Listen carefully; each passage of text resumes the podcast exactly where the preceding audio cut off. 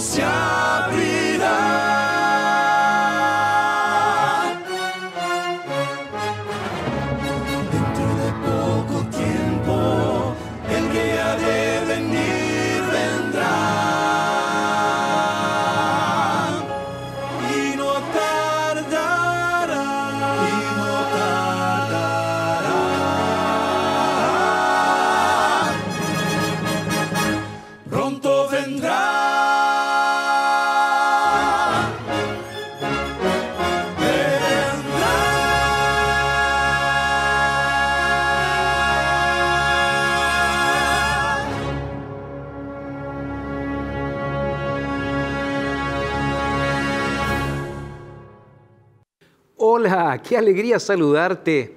Bienvenido, bienvenida a nuestro programa del día de hoy. Estoy súper feliz de poder estar con tu compañía a través de Radio Nuevo Tiempo y también a través de la TV Nuevo Tiempo. Y claro, a nuestros amigos de Internet, un abrazo muy, pero muy, pero muy grande también. Gracias por compartir nuestros contenidos diariamente. Y no sé si prestaste atención, pero Arautos du Rey, una vez más, como en todos nuestros programas, nos recuerda cuál es nuestra mayor esperanza. ¿Cuál es esa mayor esperanza? El regreso de nuestro Señor Jesucristo. Y de eso se trata el tema del día de hoy, este cuarto tema de esta nueva temporada que estamos teniendo, que hemos titulado Buscando paz en tiempos de crisis. Repito, el tema del día de hoy es el regreso de Jesús. Es la promesa más maravillosa de la Biblia, repetida en tantas ocasiones. Hoy Vamos a estudiarla una vez más, porque algunos de ustedes nos comentaron a través de las redes sociales sobre el tema 2 que tuvimos aquí en, nuestra, en esta secuencia, en esta nueva temporada, donde hablamos justamente de la profecía más larga de la Biblia, Daniel capítulo 2, y dejamos ahí pendientes para explicar un poco más esa piedra, esa roca, qué significaba. Bueno, llegó el momento de explicarlo. Si no viste el tema, te invito para que vayas a NT Play y puedas rever ese sermón, esa meditación que tuvimos, que es acerca de Daniel capítulo 2. Hoy, como digo, vamos a estar estudiando en continuidad el regreso de Jesús. Quédate ahí porque vamos a tener, además del estudio de la palabra, muy buena música, lindas historias de vidas transformadas. Así que de esta manera estamos comenzando el programa del día de hoy y lo que vamos a hacer ahora es una rápida pausa para contarte a través de nuestro espacio comercial aquí de la TV Nuevo Tiempo qué es lo que tenemos para ofrecerte el día de hoy. Hacemos una rapidísima pausa, no te vayas, ya regresamos.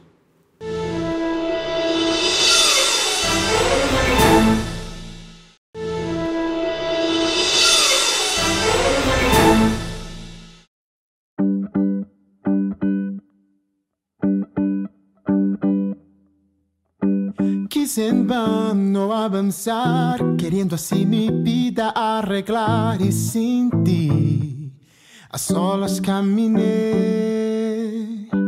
En la arena fui a construir los castillos de mi propio querer que me alejaron tanto de ti. Pero al mirar mi vida me di cuenta que era todo un caos Estaba perdido, sin destino y dirección. Y vi que todo tomaba sentido cuando te encontré. Por eso yo entrego a ti todo mi ser. Hoy entrego todo, todo, nada me reservaré. Te entrego hoy mi corazón, ven y mora en mí. Al fin puedo sentirme puro, puro, pues mi vida le entregué. No soy yo quien vivo, Él es quien vive en mí.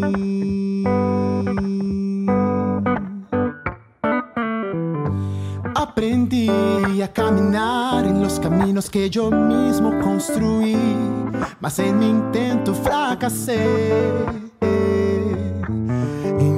Intenté probar que yo era capaz, me fui al mundo sin mirar atrás, sin rumbo caminé.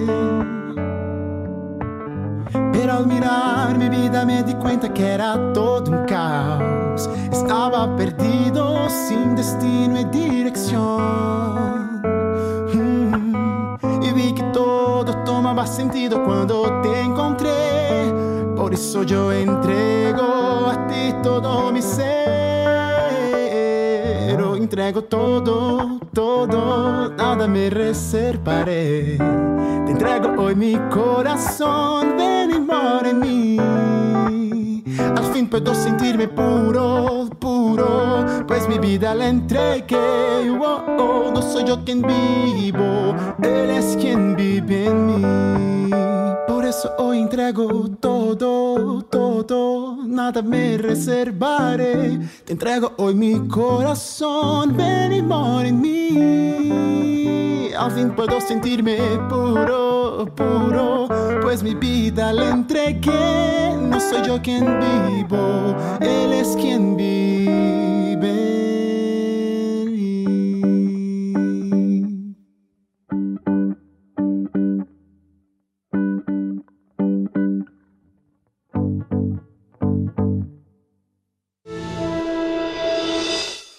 Yo era católico, eh, ahora soy bautizado en la iglesia adventista. Eh, antes eh, fui católico, hice mi, mi primera comunión. pero eh, Mas, después con cierto tiempo tuve necesidad de aprender más de la Biblia, saber más sobre Jesús. Eh, las otras religiones no enseñan, es muy limitado todo. Eh, entonces, eh, después que, que aprendí más, un poco más del Evangelio, yo quería una religión y esa religión fue la adventista. Comencé estudios de otras eh, denominaciones, eh, fui evaluando las as doctrinas y encontré la Adventista. Eh, porque mm, es bien estudiosa y, y empecé a buscar más de Jesús, porque tenemos que ser así. ¿eh? aprender más de Jesús. Como yo tenía la necesidad de salir para divertirme con mis primos, para el baile, entonces precisaba de una inyección de ánimo, sacar un poco la vergüenza, eh, con, ¿cómo decir?, la timidez, estar más en el entorno. Entonces comenzó, primero así, después así, fue creciendo, creciendo como una bola de nieve. Cuando me vi ya estaba viciado. eh, y con el pasar del tiempo se hizo un vicio. Va tomando un poder tan grande en la vida de la persona que solo Dios te libera. Yo no puedo creer que el vicio pueda salir solo de uno, solo con la ayuda del Espíritu Santo. Y para eso uno tiene que querer, tiene que entregarse a Cristo. Eh, al principio lo que tomaba era solo lo que se llamaba eh, callaza, con, con menta, hasta con guaraná también. Después se va tomando esa callaza con cerveza y después eh, alcohol puro en esa callaza. Eh, porque se torna la bebida más barata y más satisfactoria para la persona que busca eh, emborracharse. Después, antes de transformarse en una enfermedad, todo bien. Pero cuando se hace enfermedad, viene la fatiga, viene la angustia, sentirse muy mal del hígado, porque el hígado no aguanta. Porque el hígado eh, es limitado y la bebida era mucha, mucha bebida. Entonces, eh, pero yo siempre buscaba tratar de librarme de eso, porque sabía que el resultado iba a llegar e iba a ser muy malo. Traía angustia, mucha tristeza. Hasta tenía días que yo estaba dos días sin comer, porque el estómago no soportaba, era, era mucho alcohol. Entonces ya se había tornado una enfermedad. A través de las dificultades de la vida. Por ejemplo, trabajaba un cierto tiempo y después era el trabajo terminaba y el sector de la obra, entonces yo era dispensado y de a poco tenía que correr atrás de otro trabajo. Y se fueron acabando los trabajos, eran pocos porque las empresas se fueron cerrando debido al gobierno, eh, cambio de gobierno, y se puso difícil y la bebida era una válvula de escape, ¿no? Vamos a decir. Y, y de ahí fue solo tristeza. Nunca abandoné esas ganas de conocer sobre sobre nuestro Creador. Yo eh, buscaba apoyo en un amigo que me presentó en la iglesia y que se interesó sacarme de esa vida, que fue el team. Entonces siempre lo buscaba, hasta ya me estaba poniendo molesto, pero siempre buscaba estar cerca de él. Para cuando llegaba me informaba sobre los eventos que tenían eh, en la iglesia, eh, los horarios. Muchas veces yo me perdía en el horario, pero llegaba. Atrasado, pero llegaba. Y era aceptado por los hermanos. Los hermanos me abrazaron, abrazaron junto a mí esa causa y, y juntos eh, conseguimos que el Espíritu Santo me bendiga e hiciese su obra en mi vida. Si no fuese así, yo hasta hubiera desencadenado una enfermedad mayor, una enfermedad seria. Entonces, ni vivo capaz que estaba. Entonces yo paraba el viernes generalmente, eh, trabajaba hasta los sábados, la verdad. Pero el viernes salía de trabajo y venía para casa. Cuando tenía algún evento, eh, alguna campaña que empezaba el viernes, eh, empezaba el viernes, sábado y domingo y a veces eh, yo muchas veces venía para casa. Eh, venía medio borracho, llegaba, me bañaba y un borracho conseguía vestirme, ponerme los zapatos. Cuando llegaba a la iglesia todavía estaba borracho, pero al ser recibido por los hermanos entraba en la iglesia, me sentaba y y en pocos minutos ya estaba participando del culto como si nada hubiera vivido. Entonces eh, yo creo que el Espíritu Santo, debido a mi interés, eh, Él me sacaba como esa bebida, aquella, aquella sensación de mí. Esto fue a partir, eh, la verdad fue cuando comencé a prestar atención más a lo que quería para mi vida. Por ejemplo, eh, bueno, voy a beber. Entonces pasaba pensando y agarraba todo tipo de folletos para leer de la iglesia. Y entonces fui alimentándome de esos anuncios, esos pequeños anuncios, de esos folletos de la iglesia, los leía. Yo tenía interés en buscar. Entonces pedía a mi amigo un estudio bíblico y él me ofreció para eh, para poder profundarme más en ese asunto. Y después hubo un, interés de yo buscarlo a Tim y él me enganchaba más en la iglesia. Ese proceso fue cosa de Dios. Porque la verdad que yo nunca estuve ni una semana sin beber. Después de un cierto punto no lo conseguía. Después ni me preocupaba más con la bebida. Eh, obviamente, ¿no? Fue bien despacio, un poco cada día, pero con la bendición de Dios, porque de un hombre, el querer de un hombre es muy poco, es poco. Hoy yo soy bautizado eh, recientemente en la iglesia adventista en el año 2019, al final de ese año, y ahora yo tengo una función en la iglesia muy importante que es ser diácono, y estoy bien, caminando y, y sintiéndome, sintiéndome mejor. aquellos que están con este problema, les puedo decir que yo siempre eh, busco aconsejar, ¿no? Para hacer un esfuerzo, buscar primero a Dios, que Él es el camino, a través de Él conseguimos. Dios es libertación, eh, diversas... eh, Dios comenzó libertando a los esclavos. Entonces Dios puede libertarte de ese vicio, porque uno se siente esclavo del vicio y Dios te puede libertar también. Pero tenemos que querer. Es lindo poder ver estas historias, ¿verdad? Historias que nos ayudan a refrescar el alma, a refrescar el corazón en la paz que solamente Dios puede darnos. Esa paz que necesitamos en medio de nuestros momentos de crisis. Esa paz que viene cuando la tormenta arrecia nuestras vidas. Es por eso que aquí, además de abrir la Biblia, hay personas que abren su corazón para regalarte esa esperanza y para que sepas de que hay personas que como tú están avanzando por el camino cristiano, confiando en un Dios todopoderoso. Amén. Lo que vamos a hacer ahora es una rápida pausa para que puedas buscar tu Biblia y regresar ahora sí para comenzar con el estudio de la palabra del día de hoy. Hoy estudiaremos el regreso de Jesús. Pausa, ya regresamos.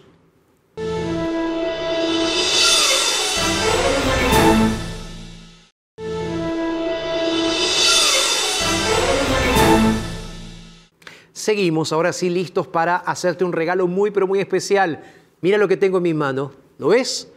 Es el nuevo curso bíblico que tenemos para regalarte. Y lo hago en el inicio de nuestra predicación del día de hoy porque creemos que el estudio de la palabra de Dios transforma vidas y transforma corazones. Aquí está entonces el nuevo curso bíblico que puedes solicitar ahora gratuitamente a nuestro WhatsApp, que es el más 55. Lo voy a dar vuelta, ahí me permiten, lo voy a dar vuelta. Es ahí.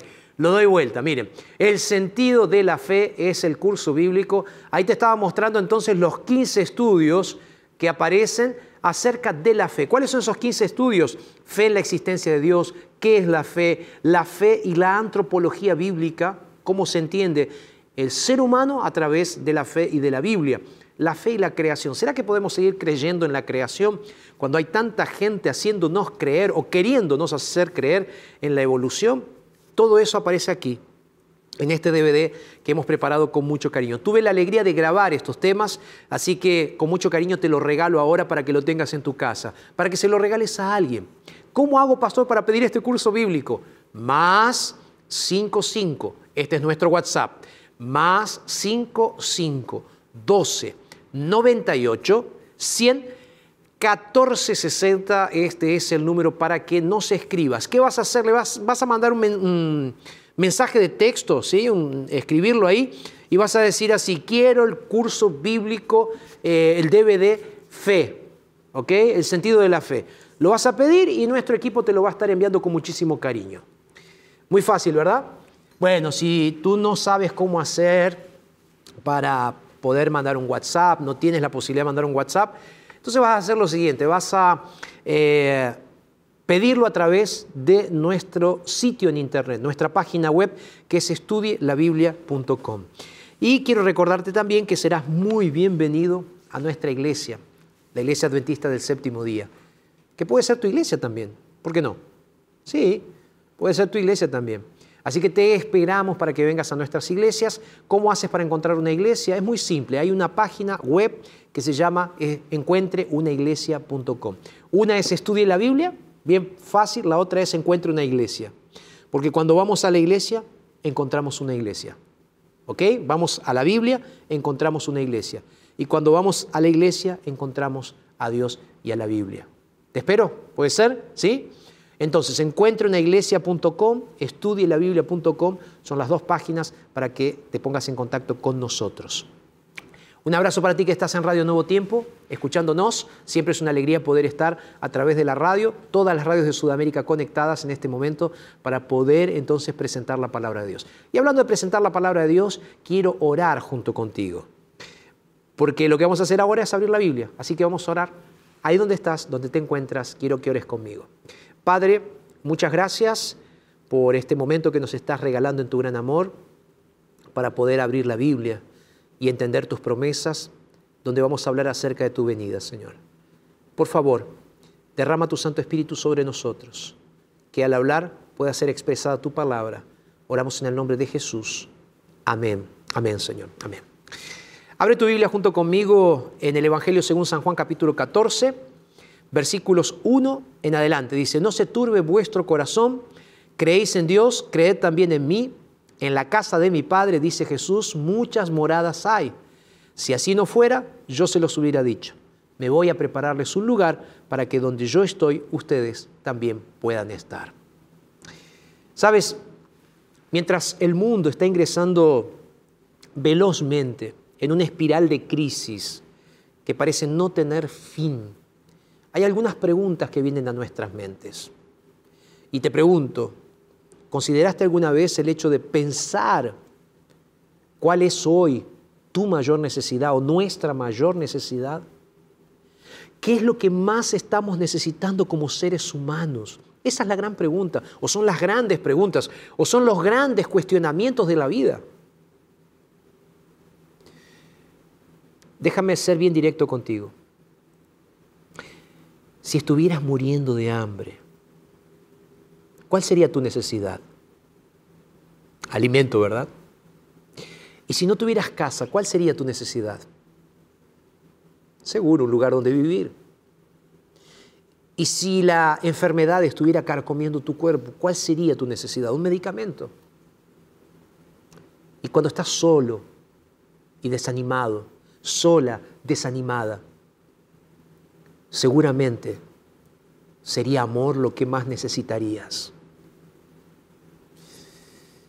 A veces me pregunto y a veces converso con Dios sobre esto. Pero yo creo que hay momentos en los cuales hay cosas que Dios permite que atravesemos. A veces esas dificultades de la vida que Dios nos permite atravesar son justamente para que Dios nos dé una nueva perspectiva. Y ahí vienen las preguntas, ¿no? ¿Hay alguna cosa que Dios te está permitiendo atravesar, alguna dificultad para que aprendas algo de esa dificultad? ¿Habrá algo que realmente puede ayudarnos a salir adelante, elevar nuestro espíritu? Yo creo que en todo el mundo los hombres buscan algo y hay un común denominador. El ser humano busca esperanza. Esperanza para resolver el problema de la desesperación y buscamos la esperanza con desesperación. Recuerdo aquella frase que alguna vez alguien dijo, la esperanza es al espíritu humano como el oxígeno a nuestros pulmones. ¡Cuánta realidad! Es que la esperanza nos estimula, estimula nuestro espíritu, eleva nuestra visión, nos hace ver la perspectiva, la vida con perspectivas diferentes, nos hace ver lo que podría ser, lo que será. Y sabes, yo creo que la esperanza es nada más y nada menos que una antorcha en medio de la oscuridad de este mundo, una antorcha que nos proporciona ánimo para el futuro. Y la Biblia está llena con la mejor de esa luz, con las mejores de esas esperanzas, con la única esperanza que puede realmente hacernos enfrentar un futuro que parece negro y nebuloso. Y esa esperanza es la esperanza del regreso de nuestro Señor y Salvador Jesucristo. Es por eso que comencé leyendo el texto bíblico que está registrado en Juan capítulo 14 del 1 al 3, donde leímos esa promesa. La promesa de Jesús donde él dijo, no se pongan tristes, no se turbe vuestro corazón. Si ustedes creen en Dios, dijo Jesús, crean también en mí. Me estoy yendo con un propósito. El propósito es prepararles un lugar para que donde yo estoy yendo ustedes también puedan ir. Pero al mismo tiempo Jesús dice, los voy a volver a buscar. Recuerda que justo antes de que Jesús ascendió al cielo, Jesús aseguró a sus seguidores y te asegura a ti esto, vendré otra vez. ¿Cuál es la promesa de Jesús? Vendré otra vez. el hecho de que Jesús vendrá a este mundo por segunda vez es tan cierto como el hecho de que Él vivió en esta tierra hace dos mil años. Es por eso que nosotros tenemos esperanza. Es por eso que la Biblia nos ofrece esa esperanza para seguir caminando, para seguir andando, para seguir transitando el camino que Dios nos dejó. Si tú perdiste la esperanza hace mucho tiempo, hoy quiero hablarte al corazón. Hoy quiero decirte, renueva tu esperanza. Jesús está renovando tu esperanza, pero abre la Biblia para poder ver esa esperanza trabajando en tu corazón. Si ya no quieres seguir y estás con brazos cansados, con piernas cansadas, pero no estoy hablando del físico, estoy hablando de lo emocional, de lo espiritual. Jesús quiere que andes por ese camino, el camino de la esperanza.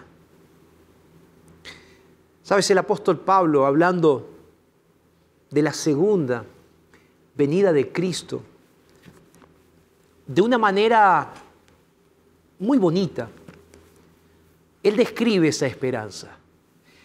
Ven junto conmigo al libro de Tito, Nuevo Testamento, libro de Tito, capítulo 2. Para mí este es un versículo maravilloso y que guardo desde hace muchísimos años en mi corazón. Mira lo que dice el apóstol Pablo. Voy a leer el verso 11 primero. Dice, la gracia de Dios se ha manifestado para salvación a toda la humanidad. Y en el verso 13 dice, mientras aguardamos la esperanza bienaventurada y la manifestación gloriosa de nuestro gran Dios y Salvador Jesucristo. Verso 14, el cual se dio por nosotros para redimirnos de toda maldad y para purificar un pueblo propio, celoso de buenas obras. El apóstol Pablo, hablándole a Tito, él nos recuerda que nosotros tenemos la más bienaventurada esperanza, la cual tenemos que esperar, la cual tenemos que aguardar, la cual tenemos que anhelar recibir. Pastor, ¿cuál es esa gran esperanza, esa bienaventurada esperanza, esa feliz esperanza? De paso, eso significa bienaventurado, feliz. Es lo que nos da una nueva perspectiva. ¿Qué significa? Significa que Jesús está dándote paz para aceptar esa gran noticia. Jesús está volviendo. También es cierto que a lo largo de los siglos, la venida de Jesús es mencionada por los profetas de la Biblia. El Salmo 50, verso 3, es justamente un memorial. ¿Lo quieres leer conmigo? Búscalo y anótalo si quieres. Salmo 50, mira. Salmo 50, verso 3, aquí tenemos un recordatorio maravilloso. Vendrá nuestro Dios, dice el texto bíblico, y no callará. Vendrá nuestro Dios y no callará. Fuego consumirá delante de él y tempestad poderosa lo rodeará. Convocará los cielos. Vendrá para juzgar y vendrá para salvar. En el libro de los Salmos, en el libro de Isaías, hay innumerables referencias acerca de la venida de Dios. Y cuando vas al Nuevo Testamento encuentras muchas otras. Pero si tú fueras, por ejemplo, al libro de Judas, en Judas, por ejemplo, se nos menciona también Judas 14. Judas no tiene capítulo, ¿sí? Y ahí tú puedes buscar junto conmigo. Judas. Está escondido aquí Judas, pero ya lo tenemos. Judas 14, mira. El texto bíblico dice así, de estos también profetizó Enoch, séptimo desde Adán, diciendo, vino el Señor con sus santas decenas de millares. Vino el Señor. Judas, aquí nos dice, en el libro de Judas se nos dice, que ya desde Enoch esa bienaventurada esperanza que Pablo menciona en el libro de Tito y que el salmista menciona en, en el Salmo 50, Todos los escritores de, las- de la Biblia, en todas las épocas, estaban prediciendo el mismo evento, la venida del Señor. Por cada profecía del Antiguo Testamento que predecía la primera venida de Jesús como un niñito en un pesebre en Belén, hay ocho profecías que se refieren a la venida de Cristo. Su venida es mencionada en todos los libros del Nuevo Testamento, con excepción de un único y pequeño libro, el libro de Filemón. En todos los otros libros del Nuevo Testamento se menciona justamente la bienaventurada esperanza, la manifestación gloriosa de nuestro Señor Jesucristo. Amén. Tú que estás ahí del otro lado, amén. Tú que estás ahí del otro lado en la radio, amén. Jesús está volviendo y esa es la buena noticia. Si en el Antiguo Testamento se menciona, si en el Nuevo Testamento se menciona, si todos los libros o casi todos los libros del Nuevo Testamento lo dicen, es porque esta es una información importante, es porque este es el mensaje relevante para nuestro tiempo. Jesús está volviendo. Amén. Ahora surge una pregunta importante, ¿cómo vendrá Cristo? ¿Cómo será cuando Él regrese a esta tierra? ¿Será una venida real? ¿Será un acontecimiento literal o simplemente una venida espiritual a nuestros corazones? Porque sabes, hay muchos y de muchas denominaciones religiosas que están predicando acerca de la venida de Jesús, pero están mal interpre- interpretando, tergiversando la palabra. Pero la Biblia es clara. Y Jesús nos dejó caminos claros para que entendamos que aún en este tiempo, cuando muchos vengan para engañarnos, Él nos dejó un camino claro. Hechos capítulo 1. Jesús antes de irse a los cielos, antes de ser llevado a los cielos, aquí en el, libro de Hechos capítulo 1, verso 9 al 11, dice, ¿lo tienes? Hechos 1, 9 al 11. Dice, y habiendo dicho estas cosas, viéndolo ellos, fue alzado y lo recibió una nube que lo ocultó de sus ojos. Y estando ellos con los ojos puestos en él, en el cielo, entre tanto que él se iba, se pusieron junto a ellos dos varones con vestiduras blancas. Y presta atención al texto bíblico, verso 11, los cuales dijeron, varones galileos, ¿por qué están mirando al cielo? Este mismo Jesús que ha sido tomado de vosotros al cielo, así vendrá, como lo habéis visto ir al cielo, dice el versículo 11. La ascensión de Jesús al cielo fue un acontecimiento real y literal. De la misma forma, la Biblia nos dice que su regreso será real y literal. Por eso estos varones que se presentaron delante de los galileos que estaban viendo a Jesús irse al cielo, le dicen, de la misma forma como este Jesús se fue al cielo, así vendrá. Apocalipsis capítulo 1, verso 7. Vamos, busca conmigo. Apocalipsis capítulo 1, porque aquí estamos estudiando la Biblia. Mira lo que dice el apóstol Juan.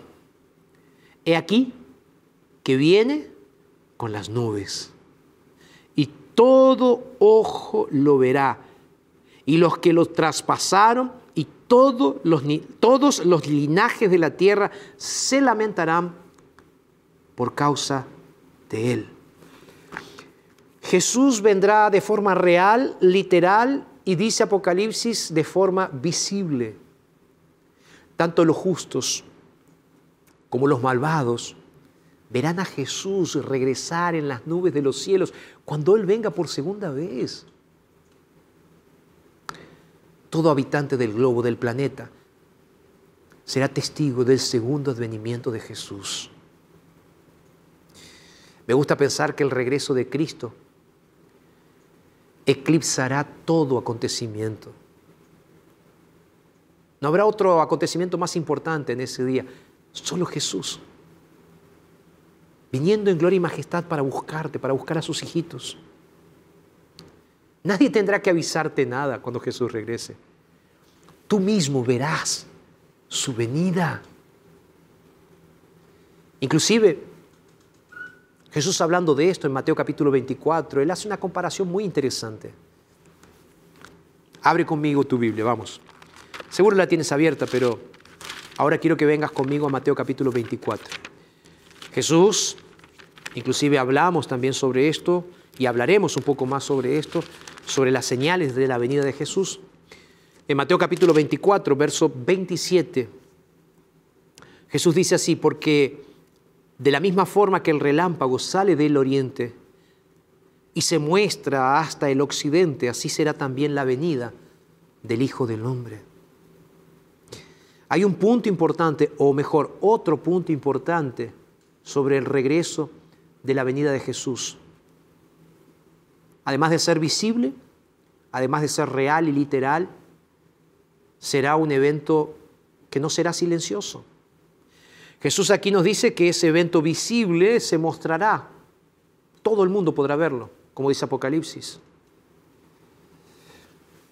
Pero en Primera de Tesalonicenses, pastor, estás buscando muchos textos bíblicos. Es que quiero que te quede claro. Porque la única manera que tenemos de entender la palabra de Dios es estudiándola. Tesalonicenses, Primera de Tesalonicenses capítulo 4, verso 16. ¿Lo tienes? Busca, Primera de Tesalonicenses capítulo 4, verso 16 y 17. Dice, el Señor mismo, con voz de mando, con voz de arcángel y con trompeta de Dios, descenderá del cielo. Entonces, los muertos en Cristo resucitarán primero. Luego nosotros, los que vivimos, los que hayamos quedado, seremos arrebatados juntamente con ellos en las nubes para recibir al Señor en el aire y así estaremos para siempre con el Señor. Amén. La venida de Jesús será como el fuerte sonido de una trompeta. ¿Escuchaste alguna vez una trompeta sonando fuerte?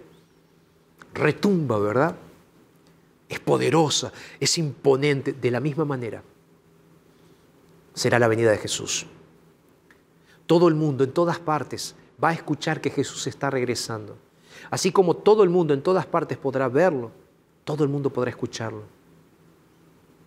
Además, la segunda venida de Jesús será el poderoso clímax de todas las edades. Él estará rodeado por todos sus santos ángeles. Trata de imaginar cuán glorioso será ese momento. Trata de imaginar esa escena. Vamos, haz ese ejercicio ahora.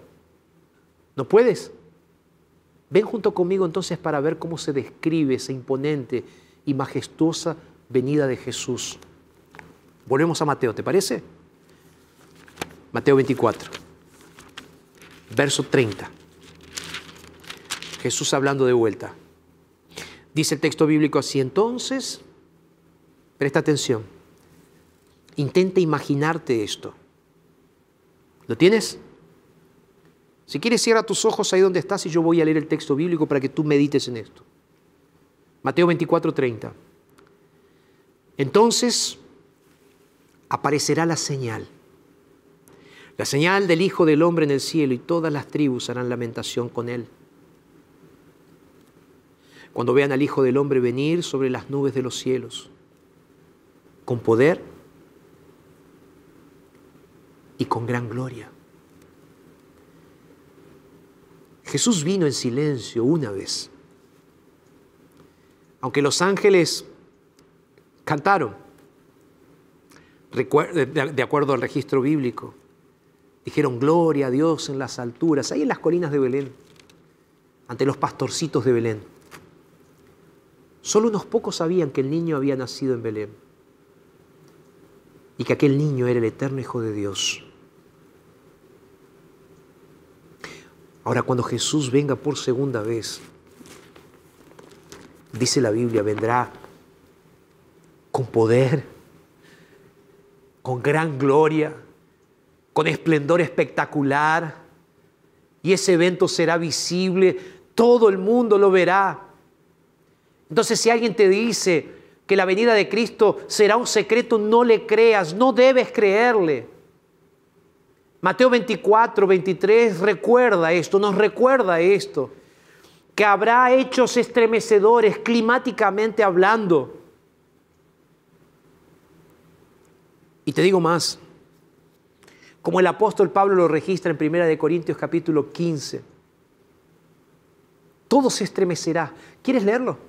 ¿Sí? Vamos, 1 de Corintios capítulo 15. Es necesario que lo leamos para que recuerdes esto. 1 de Corintios capítulo 15, versículos 51 al 53. ¿Lo tienes? ¿Sí? Vamos. Dice así el texto.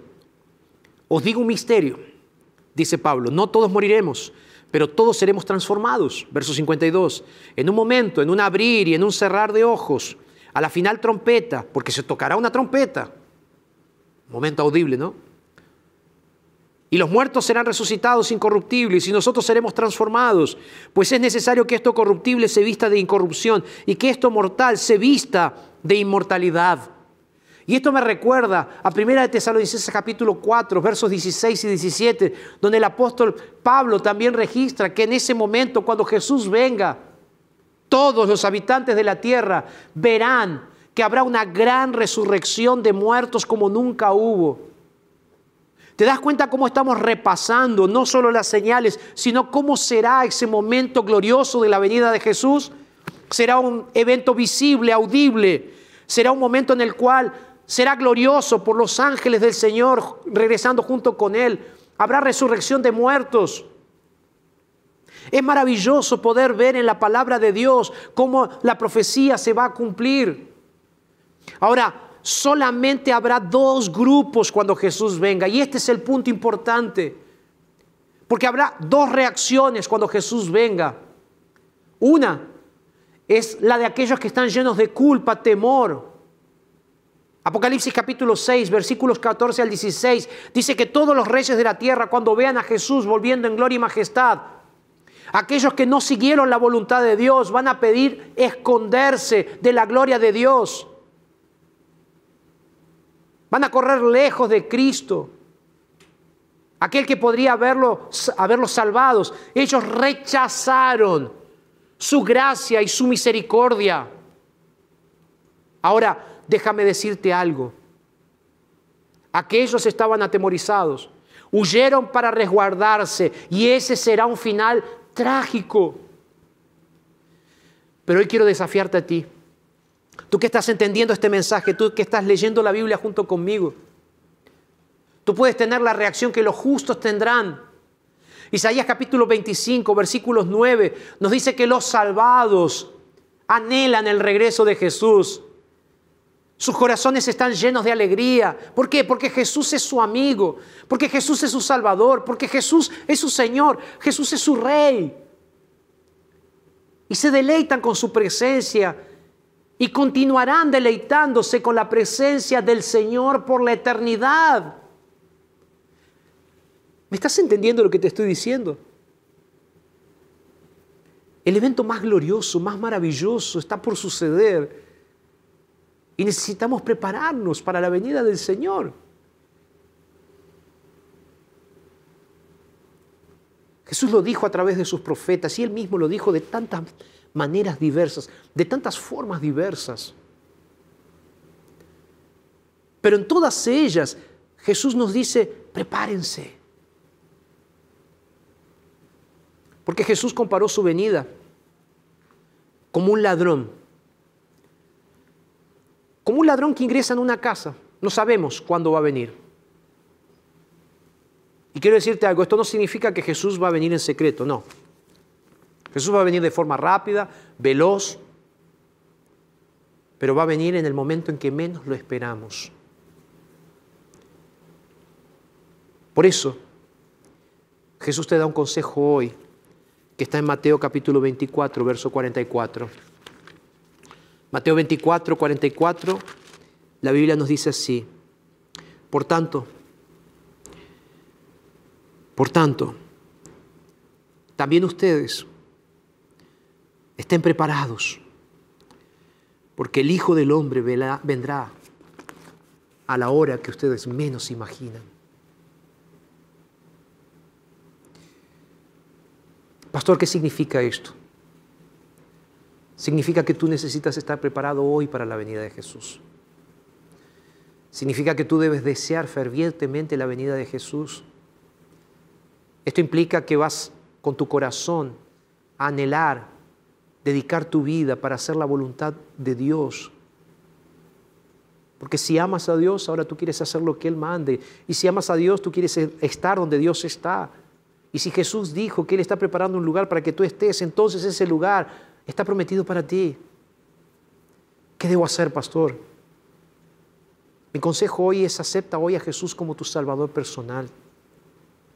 Ríndele tu vida. Comienza a anhelar su regreso. Cree en la venida de Jesús. Espera la venida de Jesús. Porque Jesús cumple lo que promete.